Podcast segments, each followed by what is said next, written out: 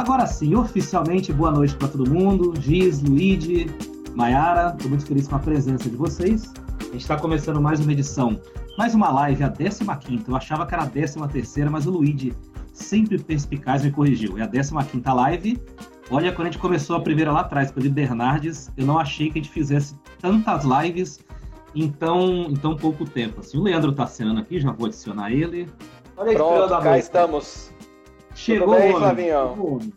Muito bem, estou feliz com a sua presença aqui.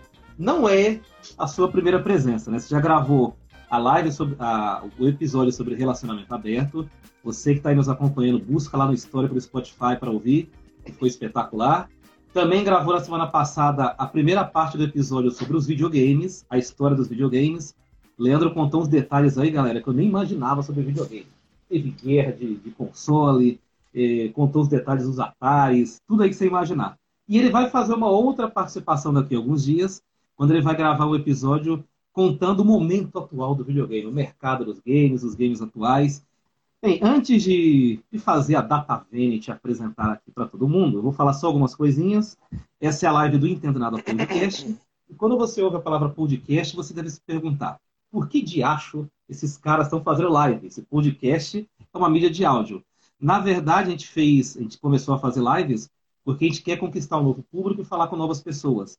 A gente percebeu que alguns episódios nossos são ouvidos pelo YouTube. As pessoas não têm Spotify, não têm agregadores, não sabem como acessar o podcast ainda, que não é uma mídia famosa no Brasil. Então, essa é a razão de estarmos aqui na nossa 15ª live. Além disso, uh, quero explicar também a proposta do Entendo Nada Podcast, para quem não acompanha a nossa história há muito tempo e vai entrar e ver depois aqui. A ideia do Entendado Podcast é colocar dois apresentadores, eu e o Luiz, que não entendem nada sobre nada. Somos pessoas curiosas que gostamos de notícias estamos vivendo numa era, eu, o Luiz e todo mundo aqui nessa terra, 7 bilhões de pessoas, num momento de muitas mudanças, muitas transformações. Então a gente traz alguns especialistas, como o Leandro Martins, está olhando aqui solerte para a câmera do celular, para explicar algumas coisinhas e dar uma clareza, uma luz a respeito desse mundo que nós estamos vivendo. Apresentação do convidado, até marquei aqui. Eu vou usar apresentar Leandro Martins aqui. O homem versátil do ABC, o homem mais versátil de São Caetano do Sul. Jornalista, professor de oratória, gamer e grande apreciador e entendedor de vinhos. Tá bom esse resumo, Leandro? Tá excelente, principalmente a última parte. sobre é. os vinhos, sobre os vinhos é, é a melhor coisa que a gente pode acrescentar aqui no, no, no, podcast. Boa noite, boa noite a todo mundo. Muito boa noite. A parte do vinho eu gosto quando você me convida para tomar vinho na sua casa. É você sabe que você está sempre convidado, né? Outra pessoa que eu convidei até hoje não veio, chama-se Luiz Carlos Eugênio Simon Rossi, que até ah, hoje não, não veio aqui. Luiz o Luiz é dado a picaretagens. O Luiz é, é assim mesmo. O Luiz é assim, furão. Bem, é... vamos começar com a, com a entrevista, que é um assunto muito legal que o Leandro domina. E a gente tem muita coisa para falar aqui a respeito de oratória, de como falar em público. É... a gente vive numa era que todo mundo está o tempo todo conectado no celular. Mexendo no celular, no tablet, falando à distância. E eu queria que você falasse para a gente, Leandro, por que, que ainda no século XXI é tão importante a pessoa falar bem e que, que, difer que diferença faz isso nas nossas vidas? É, eu só queria fazer uma ressalva que o Luiz está dizendo aqui que é culpa da pandemia, mas não é não, que ele foi convidado muito antes da pandemia e até hoje, então, ele não veio aqui tomar um vinho. Não tem problema, viu, Flávio? Sobra mais vinho para nós e nós podemos apreciar aqui um bom vinho, regado a bons queijos, a um presunto de Parma, então vai ser uma maravilha. Quando quiser vir aqui, sabe que está mais do que convidado, viu? Enquanto o Luiz não vem. bom, você perguntou da... Não, já, você é da casa, você, você é VIP aqui. É, a gente fala muito. É, quero agradecer a primeira pergunta para poder falar um pouco da, da, da, importância, né, que foi a sua pergunta. Eu, eu acho assim, a comunicação hoje, você citou bem, ela acontece o tempo todo, a todos os momentos, né? Então, seja a gente escrevendo, digitando, seja a gente falando e mandando aquele velho bom áudio, ou seja a gente fazendo uma chamada de vídeo como a gente está fazendo aqui, ou enviando um vídeo para alguém. Então, é, a importância de uma boa oratória, de você colocar a palavra certa no lugar certo, o termo certo no lugar certo, eu acho que principalmente quando a gente está numa interface digital, é, fazer com que o outro capte a nossa mensagem da melhor maneira possível. Com que o outro consiga receber, apreender essa mensagem da melhor maneira possível e que, de preferência, a gente evite ao máximo, consiga evitar ao máximo uma dupla interpretação, uma interpretação errada daquilo que a gente quis dizer. Com o texto isso acontece muito, porque conforme a gente escreve, a pessoa vai ler aquilo conforme a entonação dela, a maneira dela, e aí pode ficar uma coisa truncada porque não foi exatamente daquela maneira que você se colocou, ou você estava fazendo uma, uma piada e não foi entendido. É, então, então tem toda essa, essa questão da, da parte textual. O áudio facilita um pouco mais, né? Porque você consegue é, expressar o seu tom de voz, então dá para a pessoa sentir se você está bravo, alegre, triste, exaltado, enfim, empolgado ou não. E é mais fácil. E o vídeo talvez seja hoje mais, a mais completa interface que a gente tem a digital, porque você tem a soma do áudio com a imagem e a nossa expressão corporal, a nossa expressão facial também diz muito sobre a gente. Então, eu acho que a importância de falar bem, acho não, tenho certeza, né? A importância de falar bem é para que a gente consiga transmitir a nossa mensagem e para que a outra pessoa, o nosso interlocutor, que é assim que a gente chama, possa recebê-la é, na sua plenitude, da melhor maneira possível e entender e aprender exatamente tudo aquilo que a gente quis dizer. Muito bom, hein? Me convenceu da importância. Acreditei em você agora.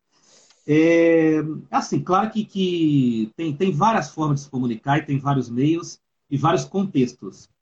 É, a palavra, independente do contexto, eu acho que falada, escrita, é, ou subentendida, ela é sempre soberana, em qualquer linguagem, em qualquer lugar. Mas eu queria saber de você se qualquer pessoa pode dominar a arte de falar bem, independente da classe social, do grau de estudo, qualquer pessoa pode falar bem? Claro que pode. Eu acho que todos nós temos em nós é, um comunicador. Óbvio que alguns têm facilidade, têm um dom e já nascem praticamente com isso né, na veia, não precisa nem fazer muito esforço para se comunicar. E tem aquelas pessoas que vão ter mais dificuldade e vão precisar de um treinamento. Elas vão precisar ser capa serem capacitadas para poder exercer essa comunicação.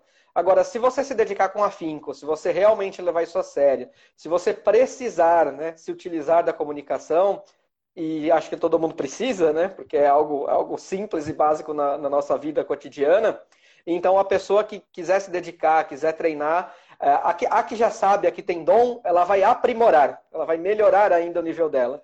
E aquela que não sabe muito, que tem mais dificuldade, ela vai conseguir melhorar, atingir um grau de evolução, um outro patamar, para que ela consiga fazer a comunicação da maneira correta. Pode ser que ela esteja é, super nervosa, super tímida, suando frio, mas ela com treinamento e com técnica, da mesma forma ela vai conseguir superar, não exatamente o medo, não exatamente a timidez, mas ela vai conseguir superar essa barreira que a impede de comunicar. Então ela vai conseguir transmitir a sua comunicação. Mesmo que ela esteja nervosa, tremendo, não tem problema. Com a técnica, é, ela vai cumprir um protocolo e vai conseguir transmitir a, a sua mensagem, tenho certeza disso. Então, evidentemente, qualquer pessoa pode se comunicar.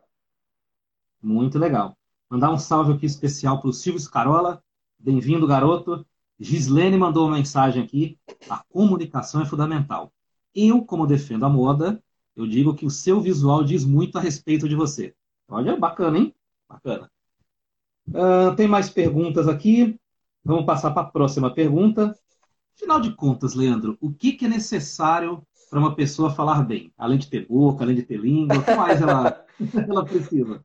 Cara, essa pergunta ela é extremamente ampla, né? Ela é gigantesca para se responder. Assim, falar bem depende de uma ah, série de fatores. Valer seu cachê, né? Tem que fazer valer seu cachê.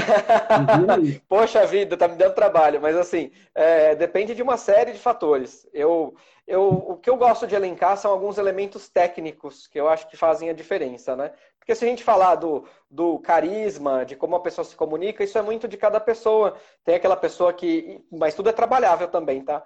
É, mas eu já vou citar isso. Que passa aquela imagem mais fechada, a outra passa uma imagem de repente mais de arrogante, a outra tem um tom de voz muito áspero, parece que ela é ríspida o tempo todo, a outra tem um tom de voz mais infantil, não passa tanta credibilidade. Então tem essas questões que, que dá para ser trabalhadas, mas assim, pela parte técnica, o que eu considero necessário para a gente falar bem.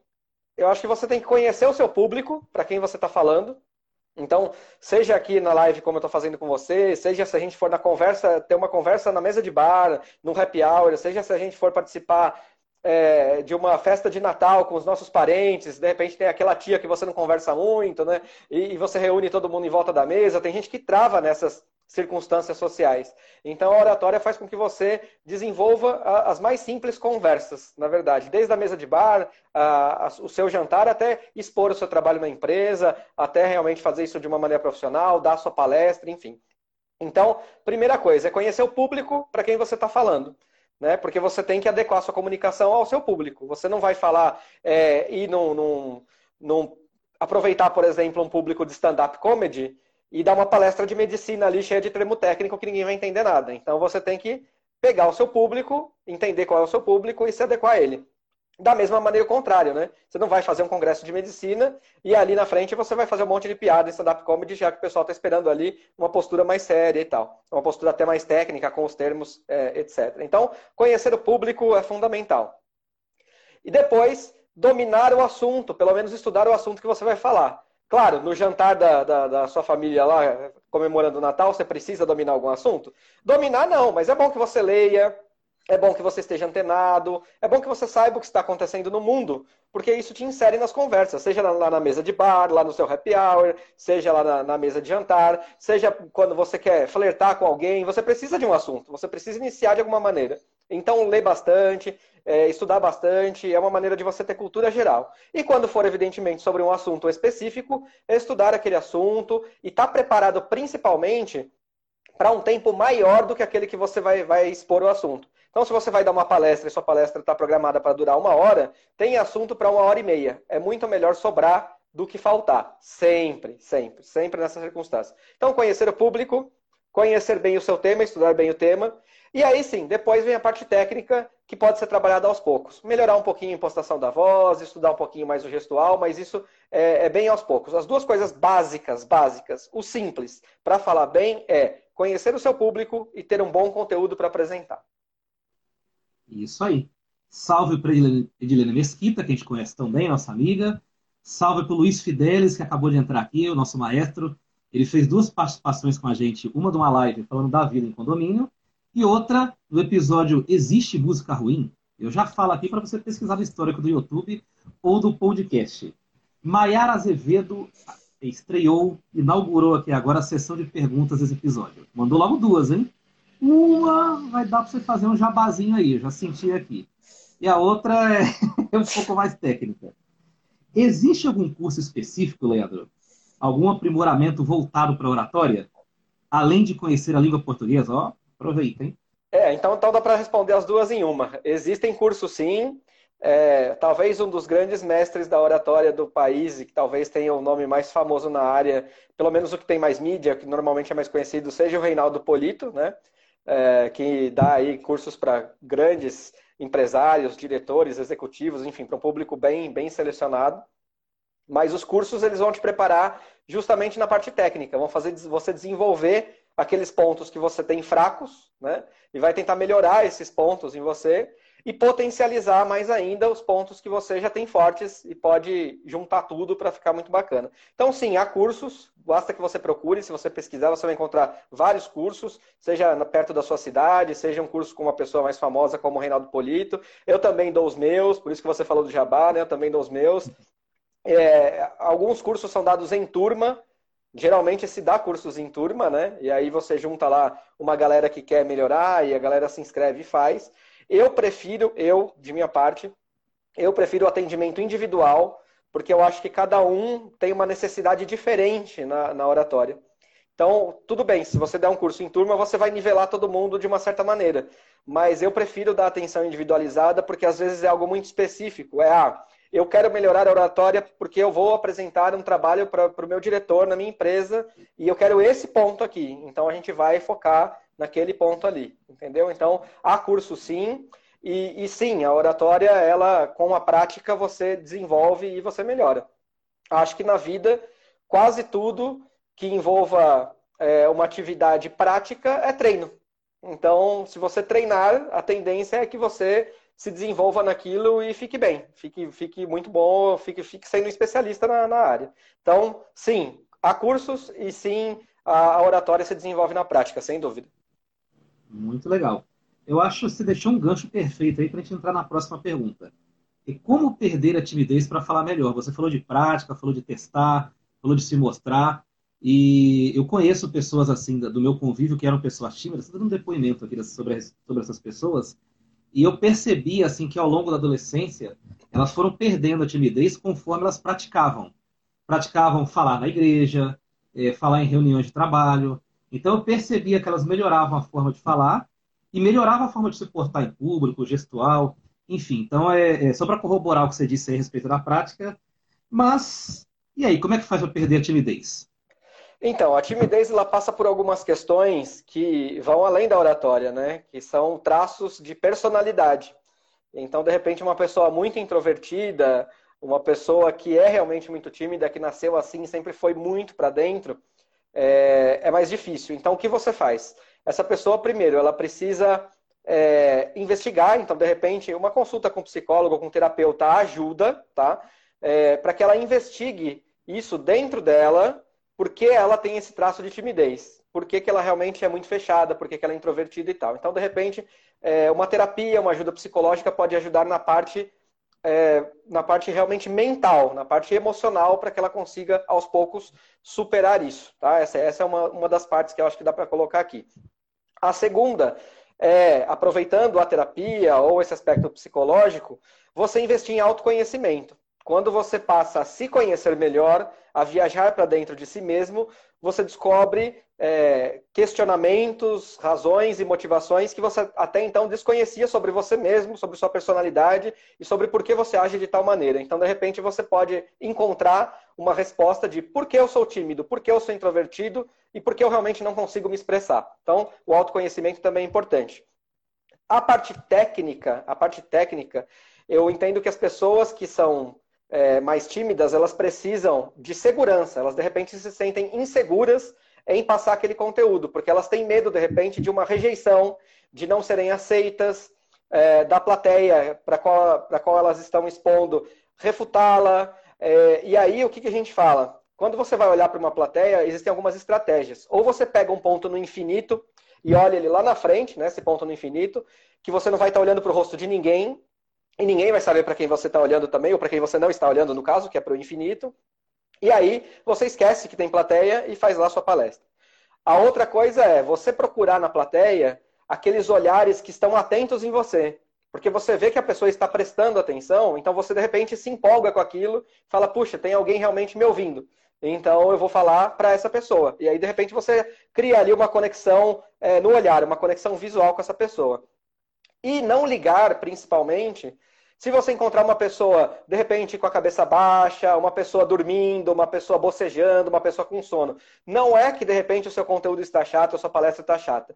Isso pode ser de uma série de fatores. De repente, está tarde, é à noite, a pessoa está vindo de uma jornada de trabalho cansativa, a pessoa virou à noite, ela passou na balada e tem aquele simpósio, aquele congresso. Então, são N motivos que podem fazer com que a pessoa se sinta, na verdade, entediada e não exatamente o conteúdo que você esteja passando. E para terminar, o que você disse é realmente um fato.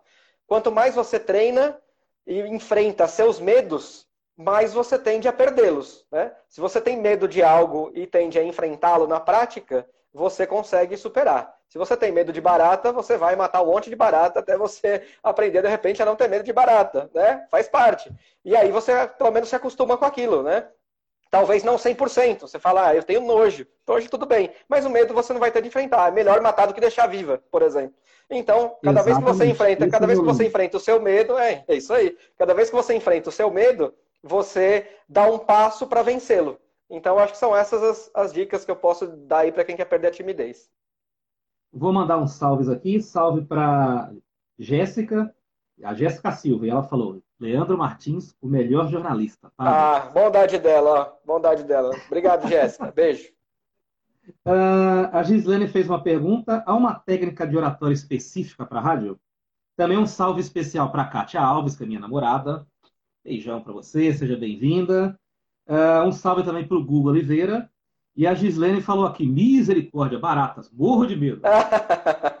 é, para rádio. Eu, eu, é, eu costumo não, dizer falar. que eu não tenho medo, eu fico meio desconfortável perto delas. Né? Há um desconforto. Você sabe que eu tenho uma história para te contar sobre isso? Posso, posso te contar rapidinho? Manda, é que é muito engraçado. Manda, você manda. Eu estava nessa segunda-feira fazendo a participação no programa do Márcio Lázaro, é, que é o programa do Trip Encontro. né? E aliás, um salve para ele também. E ele está fazendo um reality show é, de viagem. No final do programa tem umas perguntas. Ele faz tipo um game show e a gente vai acumular pontos e no final vão valer uns prêmios lá. E eu estava participando, né? E na segunda-feira estava muito calor, muito calor.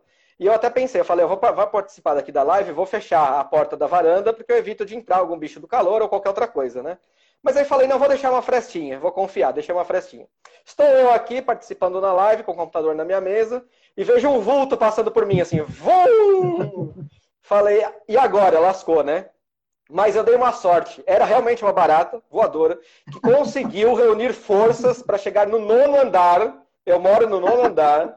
Ela reuniu forças e veio até aqui. Eu acho que ela devia estar é, tá querendo colocar os ovos, né? Então estava procurando um lugar uhum. seguro.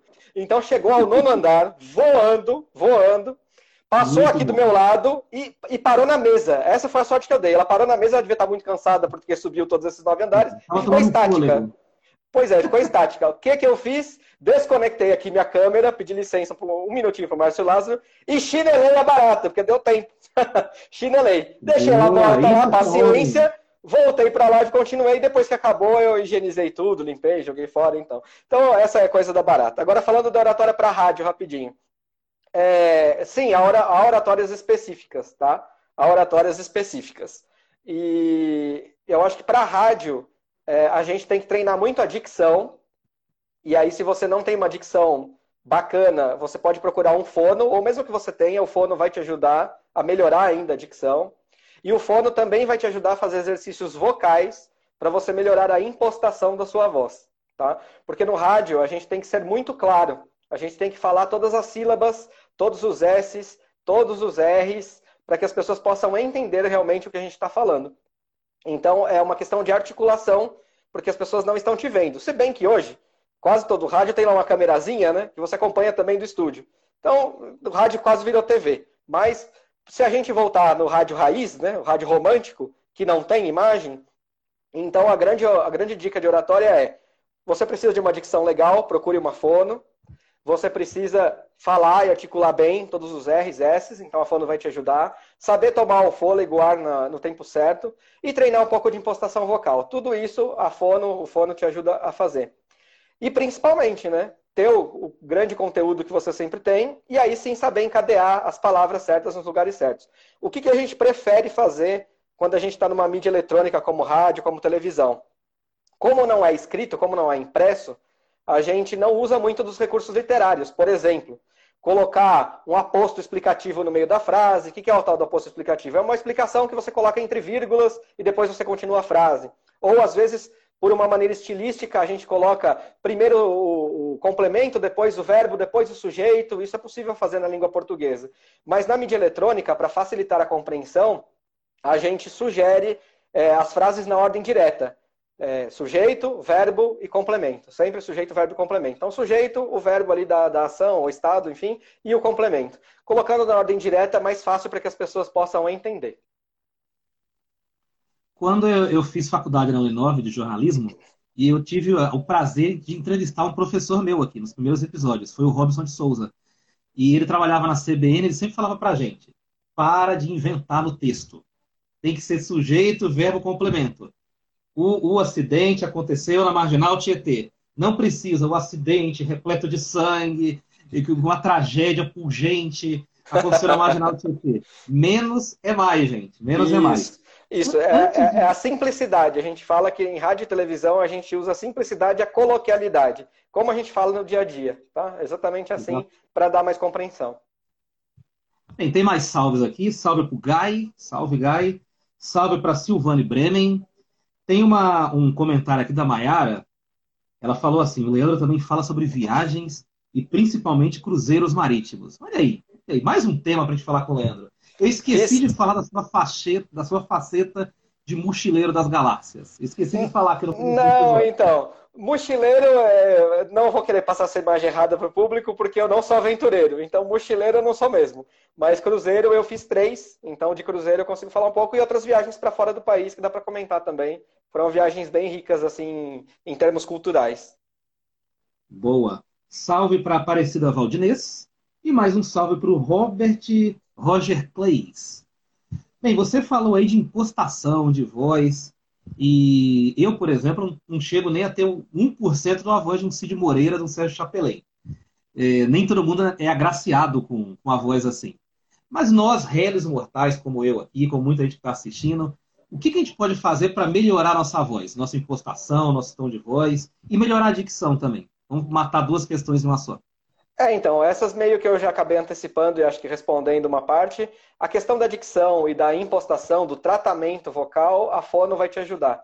Então, tanto a melhorar a dicção, a articulação, a tomada certa de fôlego, para você coordenar aqui o seu movimento do diafragma, né? Que é o que nos faz tomar fôlego e continuar uma frase. Então, com certeza aí a fono pode saudáveis. Então, e a gente dá algumas dicas, como beber muita água, normalmente sem gelo, tá? Em temperatura ambiente, comer uma maçã para limpar a garganta ali antes de começar, e fazer o aquecimento vocal que a Fono ensina os exercícios. Né? Tem alguns exercícios para você abrir bastante a boca e articular, para você é, treinar a língua e deixar a língua mais solta. Então, existem esses, esses exercícios que, é, que ali um profissional, uma fono, pode dar para você tranquilamente. O que eu faço no meu curso? Eu indico alguns que eu conheço, né?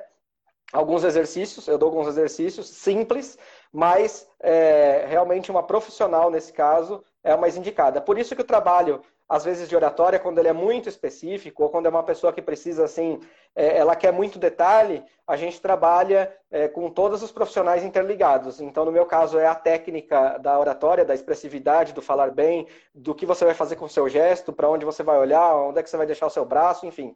É, e aí a gente trabalha junto com esses profissionais. A fono cuidando dessa questão da articulação, da impostação, dos exercícios, e, de repente, o psicólogo, o terapeuta, para cuidar da parte da timidez, da dificuldade de, de expressão que a pessoa tem, etc. É por aí. Eu gosto muito de fazer um exercício, que eu, já, eu nunca tive a oportunidade de fazer uma, uma fonoaudióloga, fazer um tratamento. Mas eu já vi algumas coisas na internet e eu faço quando eu tenho que falar em público. Um deles é ficar imitando uma abelha, zzz, coloco uma, uma caneta aqui entre os dentes e tento falar um texto, ler um texto com, com a caneta nos dentes. E, e tem um outro que eu também vi na internet, é tentar falar um texto ou uma frase com os dentes cerrados, para fortalecer aqui essa, essa área muscular. Tá certo isso aí? Ah, sim, claro. Tem, tem outros tantos. Tem você falar as vogais todas bem abertas para treinar articulação, como A, E, I, O, U, bem aberto, né?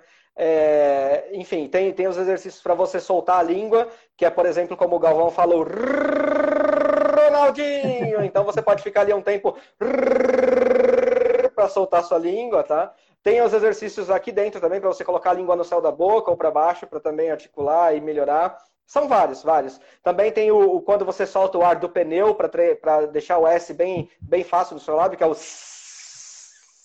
também tem isso, enfim, tem, tem muitos exercícios. A, a minha amiga Juliana Paiva, aliás, um abraço para ela, faz muito tempo que eu não a vejo. É, na época em que a gente estudava na, na, na faculdade de jornalismo, ela era coordenadora da Jovem Pan. E ela me dizia, eu não lembro quem era o jornalista, tá? Se era o Heródoto Barbeiro, enfim, era um cara famoso que ia de manhã, ia fazer lá o Jornal da Manhã e a pessoa chegava lá às 5 horas da manhã, 5 e meia, porque o jornal entrava às 6 no ar, né? Então chegava bem cedo. E para já ir soltando, esquentando a garganta, para deixar a articulação bem solta, ele ia cantando Mama África. E abria bem a boca. Mama África, a minha mãe. E aí, então, ele já treinava ali a articulação. Então, cada um vai fazer ali o seu, seu exercício vocal. Isso aí, galera. Incorpora, incorpora o Chico César aí que tudo vai bem. Você vai bem aí. Uh, Gislene mandou mais uma mensagem aqui. Obrigado pelas dicas. Galera do rádio, estou chegando, hein? Opa! Maiara falou, a Maiara fez elogio pra gente, hein? Olha, bochecha ficando rosada aqui. Adoro ouvi-los. Gosto muito da voz dos dois. Você viu que eu até engrossei a voz para falar, me empolguei, né? a minha já é rosada por natureza, a bochecha. Agora a voz, a voz não tem muito jeito, não. A minha já nasceu esse, essa tranqueira aqui. Pois é. Um salve para o Jonathan Silva, que eu tive o prazer de conhecer quando a gente trabalhou junto lá na TV Destaque, em Guarulhos. Grande, Jonathan. Um para você, cara. Gol de canela. Isso, parabéns aí pelo trabalho na, nas redes sociais. Agora, é, a gente está num, num, período do Brasil o desemprego é recorde, que muita gente está indo para informalidade, vivendo de bicos, seja pela, por inabilidade do governo em, em, em, decisões governamentais, econômicas, ou seja pela crise da Covid. Né? Digamos que a gente está vivendo uma tempestade perfeita em termos econômicos. E muita gente está todos os dias acordando preocupada em como fazer uma entrevista de emprego. Que dica que você dá para quem vai sair amanhã com a sua pastinha, com seu currículo embaixo do braço e vai ter que fazer uma entrevista de emprego? Olha, eu acho que em termos de oratória não tem muito o que falar, tem algumas coisas, mas eu acho que é um conjunto, né? É, eu estava conversando com uma outra amiga minha que é recrutadora de RH esses dias, e eu perguntei algumas coisas que eles avaliam, né? E, e vem nos candidatos. Ela falou que depende muito da vaga, porque a vaga tem um determinado perfil já. E aí, só de você conversar com a pessoa, ela já saca mais ou menos o perfil se a pessoa é para aquela vaga ou não é. Porque não adianta eu querer entrar numa vaga que eu sei que não é meu, não é meu perfil. Claro que eu sei que há um desespero, como você colocou aí, as pessoas precisam pagar contas, elas precisam se sustentar, elas precisam trazer dinheiro para casa, é, precisam cuidar, de repente, dos filhos, da família, é muito difícil. Mas uma vaga que não tem o seu perfil, dificilmente você vai entrar tendo boa oratória ou não tem. Mas eu acho que o conjunto é, é usar o bom senso, né?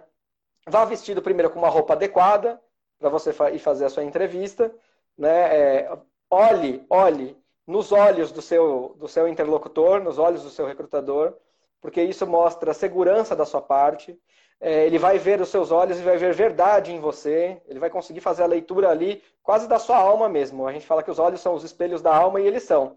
Então, olhe nos olhos das pessoas, porque isso passa segurança, isso passa credibilidade. Né? Isso passa que você está ali e não está brincando. Você foi realmente é, no intuito de conseguir alguma coisa, de, de ter ali a sua carreira profissional. Então, acho que se vestir bem, olhar no olho do seu entrevistado, porque esse contato visual é importante, né?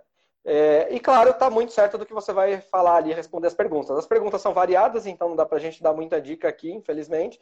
Mas olhando nos olhos e transmitindo verdade, eu acho que sendo honesto e transparente, a gente sempre tem a ganhar. E claro, por mais que você esteja nervoso, e isso acontece, é, quando você está muito seguro, normalmente você não gagueja, você é mais incisivo nas suas frases, né? Ou mais assertivo, melhor dizendo, nas suas frases, e você consegue passar melhor a sua mensagem. Então, para passar a mensagem para o seu interlocutor, uma vestimenta adequada, olhar nos olhos e tratá-lo com respeito, com segurança e com, com educação. Muito bom. Teve uma, uma vez, há muito tempo atrás, eu era bem jovem, eu fui fazer uma entrevista de emprego, e assim, eu acho que a confiança é fundamental. Só que o excesso de confiança, como tudo que é em excesso, é ruim. E na época eu era excessivamente confiante. Né? Eu, tava, eu cheguei lá achando que estava aprovado na entrevista de emprego. E aí tinha duas recrutadoras. Tinha uma na esquerda e uma na direita e eu na mesa aqui. E aí eu falei, nossa, vou arrasar. Vou falar bem pra caramba, falar um monte de palavra difícil. E, e assim, eu acho que estava até indo razoavelmente bem, até que eu tive um sincericídio. A, a, recruta, a recrutadora perguntou para mim assim, o que, que você achou do processo seletivo? E na época era um processo seletivo para revisor de textos. E ela, e ela, e no meio do processo lá, da entrevista, eles deixaram a gente pegar gramática para consultar. E aí, o que, que eu deveria falar? Eu acho né, que eu deveria falar, não, foi bacana, eu acho que vocês não foram tão rígidos, porque ninguém pode decorar a gramática da língua portuguesa. Mas eu tive a brilhante ideia de falar, não, sou usado pra caramba, tenho personalidade. Eu falei, eu achei ruim. Eu não gostei, não, não aprovei o processo seletivo. E, e é isso aí. Evidentemente, ela fez, ela pegou na minha mão, falou parabéns, obrigado pela entrevista e nunca mais falou comigo.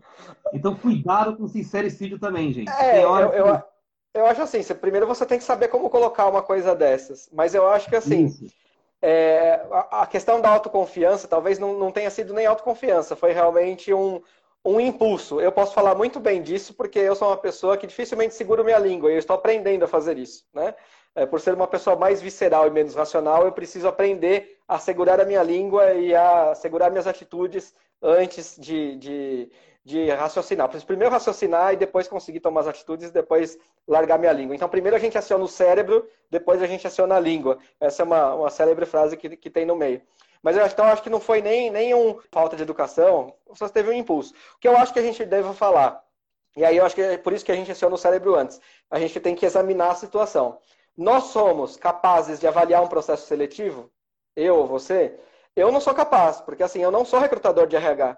Então eu não sei Exatamente. que técnicas é, eles empregam para avaliar. Então, assim, para mim, a, eu, a resposta que eu daria é: olha, eu realmente não vou te responder isso, nem sim, nem não, porque eu não me sinto capaz para avaliar um processo seletivo feito por uhum. recrutadores de RH. Se eu entendesse é, um pouco mais do processo, talvez eu pudesse opinar. Então, nesse caso, eu não posso opinar. Eu posso opinar sobre o que eu vim fazer aqui, sobre as questões do, do emprego. Agora, sobre é, esse processo, é difícil opinar. Muito bom, muito bom. Uh, agora a gente, vai, a gente vai falar de oradores. A gente falou muito aqui, falou de técnicas para as pessoas que estão ouvindo, mas agora vamos falar de grandes oradores, seja os que você admira, ou seja os que estão aí na mídia e no dia a dia. Eu queria que você falasse para a gente.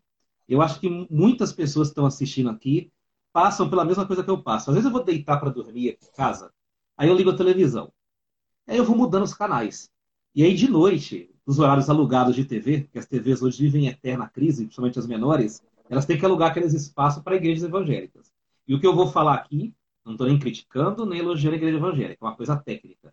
E aí, às vezes, eu vou passando assim, aí eu vejo o Valdemiro Santiago, a Genor Duque, o Silas Malafaia, e eu vou te falar uma coisa, eu não sou evangélico, e eu paro, eu fico às vezes meia hora, 40 minutos vendo aqueles caras falarem. E eu não consigo mudar de canal, porque os caras são muito bons de oratória. E, e, assim, são muito bons e convincentes. O cara fala de uma, de uma coisa para você e parece que está entrando na, na, na, sua cabeça. Então eu queria que você falasse para a gente que tipo de técnica tanto pregadores evangélicos como vendedores usam é, para convencer a gente, para persuadir a gente e para principalmente hipnotizar a gente assim, ter aquele magnetismo. Então, na verdade, isso varia muito, né? Porque vai ter um público que vai ser arrebatado por esse discurso, captado por esse discurso, como foi no seu caso, é, você. E há um público que vai simplesmente falar: ah, que bobagem, vou trocar de canal. Esse é o meu caso. Eu vou lá e troco. Porque depende muito do, de como você está ali recebendo essa mensagem, né? E depende muito também do nível que você tem de, de cultura, de leitura, enfim, para acreditar naquilo ou não. Mas independentemente disso, é, esses grandes oradores, eles tentam penetrar é, na vulnerabilidade das pessoas, de modo geral. Tá? Eu acho que principalmente os, os, os de, de religião, assim, talvez, né? Porque sempre você vai estar vai, vai estar ali procurando porque você tem problemas na sua vida, isso faz parte. É, você está passando por dificuldades, isso faz parte.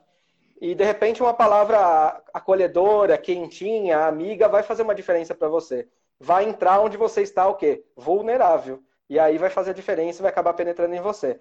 Se a gente for analisar aí grandes oradores da história, para o bem e para o mal, como o Hitler, que foi um excelente orador, né? mas ele usou a oratória dele para o mal, né? Ele convencia as pessoas a, a praticarem o mal, mas ele convencia as pessoas. As pessoas estavam convencidas que aquilo era para ser feito e faziam. Então, porque ele usava a, a, vulnerabilidade das pessoas, ou então instigava. Então, tem, tem várias técnicas. Ou você usa a vulnerabilidade, ou você instiga pelo desafio, pela motivação. Algo ali vai, vai te pescar. Algo ali vai te pescar e vai funcionar. Então, Hitler, Stalin, grandes, grandes, grandes políticos que você não esquece na, na oratória, como Jânio Quadros, até pela maneira de falar, às vezes pelo sotaque. Paulo Maluf é sempre muito lembrado. E, e um, um cara que não estou julgando o político, né? Como você disse aqui, estou analisando técnica. Um cara que se aproxima sempre muito do público e por isso ele ainda é muito aclamado no país é o Lula. O Lula ele chega muito perto das pessoas, ele entra no coração das pessoas, ele entra na vida das pessoas, porque ele fala fatos que as pessoas passam no dia a dia. E aí você se aproxima. Quando você analisava, por exemplo, eh, nos debates eleitorais para presidente, a disputa entre Lula e Alckmin, você viu uma diferença enorme.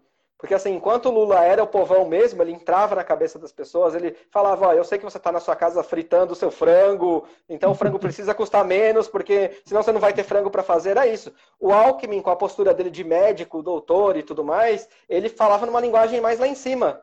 E tudo bem, ele nunca escondeu isso, né? É, ele não, não queria ser outra pessoa, mas a linguagem dele era outra. E é mais difícil de penetrar nas pessoas, né? É um pouco mais difícil de quem já não tem tanto estudo, ou de quem não leu muito, ou até mesmo de quem leu e estudou. Alguns termos ficam difíceis para todas as pessoas, para o público médio, né? Que a gente costuma dizer. Então, acho que a grande virtude desses oradores é pegar aspectos como vulnerabilidade, desafio, é, se aproximar do seu cotidiano, daquilo que você vive, né, para se aproximar de você e aí te convencer por uma razão ou por outra. É, são essas técnicas que, que normalmente se usam em oratória, principalmente em discurso, assim, de palanque.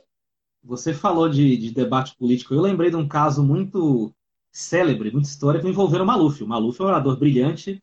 O, o Maluf era tão brilhante que ele já tinha um monte de coisa na cabeça e ele chegava com um monte de jornal embaixo do braço para citar os jornais, para apoiar o que, que ele estava falando. Era isso e, mesmo. E o raciocínio dele era, era rapidíssimo, era, era enorme. Teve um, um, episódio nos anos 80 que ele estava debatendo com o Fernando Henrique, você deve conhecer esse caso, que ele estava, ah, não sei o que lá, não sei o que lá, e perguntou para o Fernando Henrique, onde fica Sapopemba? E o Fernando Henrique não tinha a menor noção de ficar Sapopemba. Nem imaginava. Aí o Fernando Henrique ficou gaguejando, o estilo do Alckmin, né? Aquele estilo preparadinho, certinho, que fala coisa acadêmica, mas não importa, não sabe, não sabe o preço do frango, como Lula, e não sabe onde fica Sapopemba, como é o Maluf, né? São esses caras que ganharam as eleições e e cativam as pessoas. Tem mais mensagens? É, o Fernando Henrique também ganhou, né? Também ganhou, mas assim, ganhou, ganhou, é, ganhou. a questão do discurso mais aproximado, com certeza, foi dos outros oradores. É, o Fernando uhum. Henrique ele já tinha a imagem de intelectual, letrado, que estudou na Sorbonne, né? Então, assim, tem público para tudo. O público que curtia ele mais intelectualizado votou nele, com certeza. Falou, não, esse aqui é o cara, o cara vai representar, o cara tem mil diplomas, 20 mil faculdades, esse é o cara para representar o Brasil. Pronto, e é, tá feita. Boa. Uh, a, a falou aqui, nunca fale na primeira pessoa, se referindo a técnicas de, de oratória, e também disse que existem técnicas que envolvem palavras-chave. Chegou aqui uma pergunta da Maiara Azevedo, eu ia falar justamente isso agora no final, antes da última pergunta. Maiara já jogou aqui. Oratória na paquera. Como fazer bonito, passar a mensagem de forma correta e conquistar o crush tão desejado? Então, é, aliás, agradeço muito a pergunta da Mayara e aproveito para dizer que em breve no meu canal do YouTube vai já estrear o quarto vídeo, né? Tem um vídeo de apresentação, pode ser que seja, então a gente toma como terceiro, vai de conteúdo, que é justamente sobre a oratória na, na paquera. E eu falo disso porque, na verdade, eu, eu às vezes já vivenciei essa situação e tenho certeza que outras pessoas também é, você está lá, quieto, na sua rede social, e você recebe na, na, sua caixa particular de mensagem, seja lá no Messenger do Face, no direct do Instagram, é, se você tiver Twitter, lá na, na, mensagem direta, enfim. Você recebe lá no seu particular, no seu privado, ou pelo, pelo WhatsApp, que quer que seja, uma, uma, mensagem de alguém que você nunca viu, alguém desconhecido, ou alguém que faça parte lá do seu círculo de amizades, mas com quem você não conversou ainda, e a pessoa vai puxar um papo com você e fala oi, ou manda aquele aceninho assim, né? Que tem, vou mostrar a mão aqui, aquele aceninho que tem no Facebook. É, oi, ou o aceninho. Qual é a sua reação? Responder oi ou mandar um aceninho. No máximo você ainda completa com tudo bem. Oi, tudo bem? E aí tem gente que depois nunca mais fala um A depois disso. Então a pessoa ela starta a comunicação, ela inicia a comunicação, mas ela não dá sequência na comunicação. Então, o que, que eu vou tratar nesse vídeo da, da oratória? Mas vou dar um resumão aqui, mas o pessoal depois pode, pode ler lá no, ver lá no YouTube mais para frente. Acho que eu vou publicar na semana que vem. É, a oratória, como eu falei lá no começo do programa, ela serve para o seu jantar de Natal, para a sua é, confraternização no bar, com o seu rap com os amigos e justamente para paquera. Então, assim, você precisa desenvolver um assunto com a pessoa. Você não vai só dar um oi e sumir, ou falar um monte de groselha sobre uma coisa nada a ver que não envolva a pessoa. Então, como eu falei aqui dos grandes oradores, por que, que eles conseguem ter sucesso? Porque eles se aproximam das pessoas. O cara sabe o que se passa na vida do brasileiro médio lá, por exemplo. Então, para você tentar conquistar alguém, ou pelo menos iniciar uma conversa e fazer um convite para que alguém possa sair com você, tomar um chopp que seja, ir no boteco, sei lá. Você precisa dar início à comunicação e ter um conteúdo para passar para essa pessoa. Então, pelo menos assim, se você viu alguma coisa da rede social dela, se você sabe é, como é que é a família dela, no que, que ela trabalha, ou se você não sabe, justamente pergunte isso, porque são interesses pessoais, né? São coisas da vida dela. E vá perguntando aos poucos, porque também ela pode te achar muito invasiva, às vezes muito, muito entrão. Mas assim, é, tenha, tenha comunicação, tenha conteúdo para falar, porque se você não tiver conteúdo, cara, ou você, seja homem, seja mulher, você vai ser descartado ou descartada na, nos primeiros cinco minutos de conversa. E simplesmente as pessoas não vão mais falar com você, essa pessoa vai, vai te excluir, vai te bloquear, enfim, porque fala, meu, a pessoa fala coisas nada a ver. Então, assim, conteúdo. Foi aquilo que eu falei lá no início. Se você lê, se você é informado, você tem como conversar coisas cotidianas, isso é importante. E depois você vai introduzindo perguntas sobre a vida da pessoa. Poxa, é aí, você mora com quem? Você mora sozinha? Quantos anos você tem? O que, que você faz? Mora perto de onde? O que, você curte fazer na, na, na, sua folga? Gosta de pegar um cinema? Gosta de sair para tomar um chopp? E aí depois sim você né, tem margem para saber o que, como, como, convidar, como interagir com a pessoa. No dia seguinte você já pode é, iniciar a conversa com algo do gosto dela, fazer uma piadinha discreta e assim vai. Mas por favor, não seja essa pessoa que começa a comunicação e nunca mais dá sequência. Isso é a coisa mais irritante que existe. É, se a intenção for um flerte, agora se a intenção for se comunicar também por outra coisa, você não atingiu o objetivo, né? Porque você começou e simplesmente parou. É, deu oi ou aceninho e acabou, não retornou mais. Então não seja essa pessoa não. Se quiser se comunicar, só chame alguém, né? Só mande mensagem para alguém. Se você estiver realmente disposto a iniciar uma comunicação, uma conversa. É isso aí. Hit Leandro é o hit, o conselheiro das mídias sociais e do ABC. É o novo hit. Bem, eu vou fazer a última pergunta, porque o tempo urge e ruge. Já está batendo na porta aqui, eu tenho que dar alguns recadinhos no final. Então, eu vou encerrar com a pergunta. É, eu vou escolher essa aqui. Tinha duas aqui, mas vou escolher só uma. Quais são os grandes oradores que você admira, Leandro? Ah, cara, eu acho que esses que eu citei, os grandes oradores da história, mesmo que para o bem ou para o mal, não tem como você não admirar, porque o cara teve um poder de convencimento assim absurdo, absurdo, gigante as pessoas, né? Seja o Hitler, seja o Stalin, seja alguns políticos como o Lula, como falava o Maluf. O Maluf dava lá em pingo d'água, cara. Ele convencia de várias coisas. O cara foi eleito por milhares e milhares de anos e até hoje você conhece malufistas de carteirinha. Se ele sair candidato para qualquer coisa, as pessoas ainda votam nele, né? É, então, é, isso significa uma oratória absurda, uma oratória de que convencia mesmo as pessoas.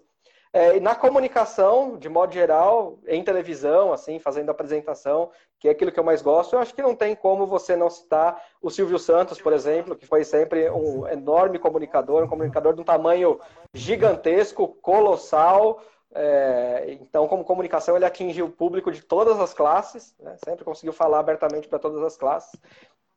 E como, como ícone do, do esporte, do esporte, muita gente gosta, muita gente detesta, mas eu acho que é impossível não citar o Galvão Bueno, que sempre foi um narrador que entrou no coração das pessoas, entrou na mente no coração das pessoas. O Galvão Bueno nunca passou a imagem, ele nunca mentiu para as pessoas, digamos assim, dizendo que era um cara absolutamente técnico, isento e que ali ele faria esse super papel. Não, ele sempre foi um cara emocional, envolvido, ele levava a emoção para as pessoas, era esse o papel dele, era isso que ele queria passar. Então, isso também atinge as pessoas. Quando você atinge o emocional das pessoas, é, você fica marcado. Então, eu acho que esses dois na televisão são os que eu citaria, e os grandes oradores da história, como eu citei, pelo poder de convencimento mesmo. Muito bom. Eu, assim como você, admiro muito o Silvio Santos. Para mim, é um grande gênio da, da comunicação. E ele fala, ele fala sempre um conselho, quando ele vê algum convidado nervoso, alguém jovem assim, que é um conselho que você acabou de dar aí também. A pessoa pensar antes de falar. Claro de maneira rápida. Não vai ficar lá meia hora olhando para o céu pensando. Mas ele sempre fala assim, calma, pensa antes de falar. Eu já vi ele falando isso para Maísa, já vi ele falando isso para o Dudu, que apresenta o jornal. Quando eles viam naquelas brincadeiras, ah, mas não sei o que, calma, pensa antes de, de falar. Eu gosto muito da, da oratória do Lula, inclusive eu tenho até uma, uma, uma coisa rápida aqui para contar. Eu acho que a, uma das grandes características de quem fala bem em público é, ser, é ter um magnetismo. Porque não adianta você falar bem, falar bonito e ninguém prestar atenção em você. Você tem que ser magnético, tem que ser sedutor. E eu lembro que eu visitei uma vez o ABC, em São Bernardo do Campo, e uma senhora estava mostrando umas caixas de foto, e ela tinha várias fotos com o Lula nas greves dos metalúrgicos no ABC. E aí eu reparei nas fotos que todo mundo estava assim, olhando para o Lula nas fotos. Ninguém estava de costas, ninguém estava conversando. Isso é uma característica de um, de um grande orador, de um cara que sabe o, o que fala. Você sabe que, só para completar rapidinho, você sabe que por trabalhar com política, né, o meu meio é o político hoje, então eu já vivi muita coisa, já vivenciei muita coisa e já presenciei um comício do Lula, né, quando ele foi lá né, apoiar o candidato a prefeito a Guarulhos, enfim. Então eu fui acompanhar para ver como é que era. E realmente, ele tem esse discurso povão e, e, o povo compra a ideia e todos ficam olhando e exaltando ele. E quando ele. A, a diferença, eu acho que está muito aí no conjunto, né? Ele não é só um orador, ele é um cara que, que representa muitas pessoas mesmo. Então, quando ele descia do palanque, é, os seguranças ficavam malucos com ele. Por quê? Era para ele ir para o carro ou para o camarim para ir embora. Ele falava: Não, eu vou andar no meio da galera. E ele se jogava e a galera fechava tudo em cima dele. É o cara. Então, assim, é o carisma aliado ao discurso que penetrava. Então, ele teve bastante sucesso, independentemente de, do, do, cenário político e de tudo que aconteceu e do que se fala a respeito. Tá? Mas é, a questão da oratória ele atingia muito bem. Eu quero falar dois caras rápidos, que nem sempre são citados, porque não fazem parte da mídia tradicional. Um já é falecido, que é o Sabotage, que era cantor de rap. Ele tinha uma dicção maravilhosa, se comunicava muito bem. Uma pena que ele morreu muito cedo, assassinado. Mas para quem quer conhecer a dicção, o poder de comunicação dele, ouça no YouTube a música Munha. Ele fez um filme que ele trabalhou com. Esqueci o nome do, do, do Paulo Miklos, do Titãs. Ele contracionou com o Paulo Miklos, ele fez a trilha sonora do filme. E ele fez essa música Munha. E ele fala numa velocidade absurda a música. E você entende tudo. Uma coisa, uma coisa impressionante. Não só pela dicção, mas pela capacidade eh, de comunicação, de seduzir as pessoas. E também o Whindersson Nunes. Do jeito que ele faz para o público jovem, da maneira que ele faz, da velocidade que ele faz, aquilo é um cara de grande oratória. Se ele crescesse lá nos anos 40, 50, ele seria um Walter Clark, um Chapelin, um Cid Moreira. Mas, no século XXI, ele tem a comunicação adequada para o século XXI. E ele é um puta do morador. Eu não gosto do conteúdo, não é do meu perfil, mas eu reconheço assim a, a capacidade e o talento dele. Para mim, ele é brilhante no que faz. Hum, mais uma mensagem aqui da Gislene, já vou encerrar o programa, a live. Gislene, adorei. Como sempre, lives deliciosas. Um super beijo a você, no caso eu, ao Luiz e ao Leandro. Vida longa esse obrigado. programa. Beijo de luz. Beijão, Gislene. Obrigado pela presença. Beijo, obrigado. Pela presença. Ah, tem alguns últimos recados aqui. Eu quero mandar um, um abraço especial para o Dr. Paulo Mazili. Ele gravou um episódio ontem com a gente a respeito do Novembro Azul.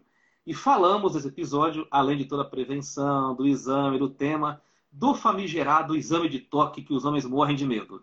Mas assim, ficou uma coisa muito leve, muito informativa, muito didática. E eu vou pedir a você, homem, porque só mulher mandou pergunta pro programa. Quando a gente abriu lá no, no, no Instagram e no Facebook. Os homens se esconderam. Então vou fazer aqui um apelo. Quando você ouvir o programa, não saia correndo, não morde, não dói. É tudo muito didático, tudo muito leve. Exame de toque não é um bicho-papão. Cuide da sua saúde e ouça esse programa. Abração, doutor, muito legal. Quero mandar um beijo para Sandra Araújo. Esses dias ela compartilhou uma arte que o Luiz fez a respeito do Novembro Azul no status dela. E eu vou pedir aqui, compartilha mesmo, divide nosso conteúdo, compartilha, faz propaganda, que a gente gosta, a gente gosta da coisa. E eu quero fazer aqui uma homenagem especial, dedicar essa homenagem à minha avó. Hoje faz um ano que ela faleceu, exatamente um ano. Há um ano atrás eu estava completamente arrasado, nesse 18 de novembro.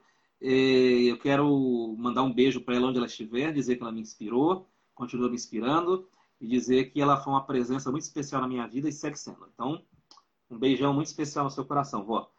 Uh, quero dar dois avisos aqui. Falar que essa live aqui, com a carinha rosada do Leandro aí, vai ficar disponível no YouTube com imagens, hein? Olha só, coloquei até um aviso aqui com imagens, como se ficasse no YouTube sem imagem, né? Olha é, E anunciar, tem que anunciar aqui dois episódios que a gente vai gravar. É, primeiro a gente vai lançar o episódio do Novembro Azul na segunda-feira que vem. E, o, e tem um episódio e uma live aí pela frente, que é a respeito de direito do consumidor. A gente vai fazer um podcast, um episódio, antes da Black Friday, explicando os direitos do consumidor e os cuidados que você tem que ter antes de fazer as compras.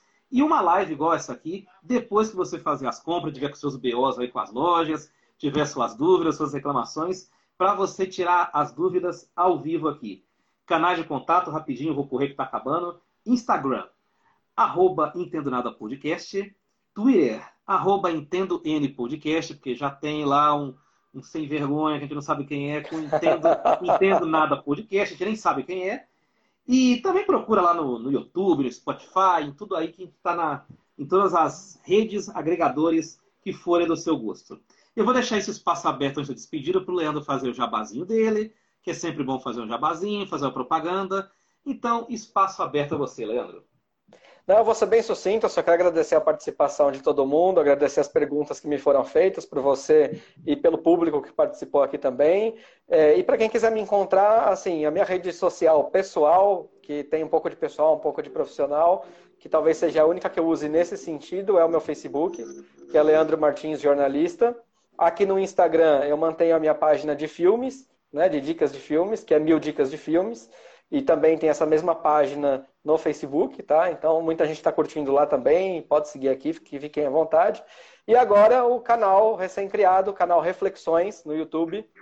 Depois eu acho legal quando for possível, Flávio, você postar o link junto com a, com a divulgação desse, desse podcast, enfim, desse, dessa live, porque só se você digitar só reflexões, você não vai encontrar o canal no YouTube. Vai ser difícil ainda, porque ele é um canal que está nascendo. Então ele ainda tem pouca visualização e tal, que aliás é uma coisa que eu não busco muita visualização mesmo. Eu fiz o canal para ser intimista, é, para compartilhar com os amigos e para ali a gente refletir sobre comportamento humano, sobre relacionamento humano, enfim, sobre as relações humanas, para a gente trocar mesmo uma figurinha então eu divulguei mais para os amigos, para a gente se conversar, se trocar ideia, é, ver pontos de vista diferentes, somar ali, tá? Mas então eu te deixo o link, que depois é mais fácil do que você procurar por reflexões. Mas tá aí, essa é a novidade aí que surgiu esse mês, então começamos, agora vamos mandar a bola para frente. E obrigado pelo convite mais uma vez, estou sempre à disposição do amigo aí.